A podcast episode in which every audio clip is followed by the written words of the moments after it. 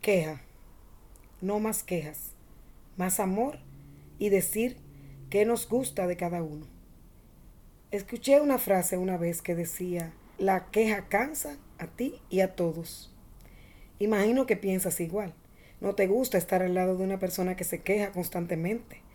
Es realmente incómodo. Hay una tendencia natural de equilibrar. Cuando tienes una situación incómoda o estás con una persona que se queja, tiendes a arreglar o a escapar. Cualquiera de las dos es parte de estar en el mismo círculo vicioso de la queja que te lleva a quitarte la esperanza. El mensaje dice que lo cambies por decir que te gusta de cada uno. ¿Qué te gusta? ¿Lo has pensado? He tenido muchas personas que pueden dar una lista de las cosas que no les gusta o que pueden criticar o quejarse. Sin embargo, cuando les pregunto qué te gusta, ya no es tan fácil la respuesta. ¿Qué te gusta? ¿Con qué actividades o personas te encuentras contigo mismo? Estas actividades o personas te acercan más a ti y por lo tanto te acercan más a Dios. Recuerda lo que dice en Génesis capítulo 1, versículo 26.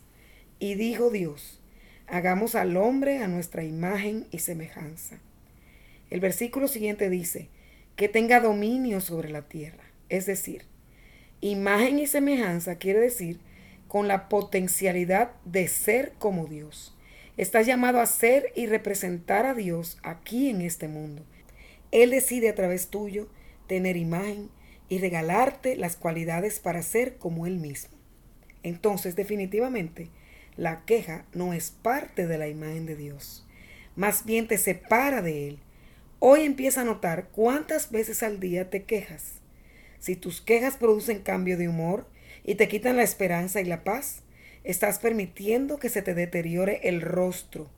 Ya no te estás pareciendo a Dios.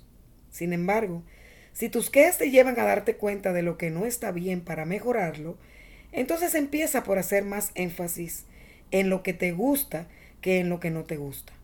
Descubre las cualidades que tienes para regalar. Descubre las cualidades en el otro y empieza a decirlas. Eso dice el mensajito decir lo que te gusta de cada uno. Esta semana, después de descubrir cuánto te quejas y ves la clase de quejas que haces, toma la determinación de eliminarlas y sustituirlas por lo que te gusta de ti y de otros. Tu esperanza crecerá, tu rostro se parecerá más al de Dios y el mundo será mucho mejor solo con este cambio de actitud. Atrévete a ser imagen y semejanza de Dios. Eso eres. No más queja, más amor y decir qué nos gusta de cada uno.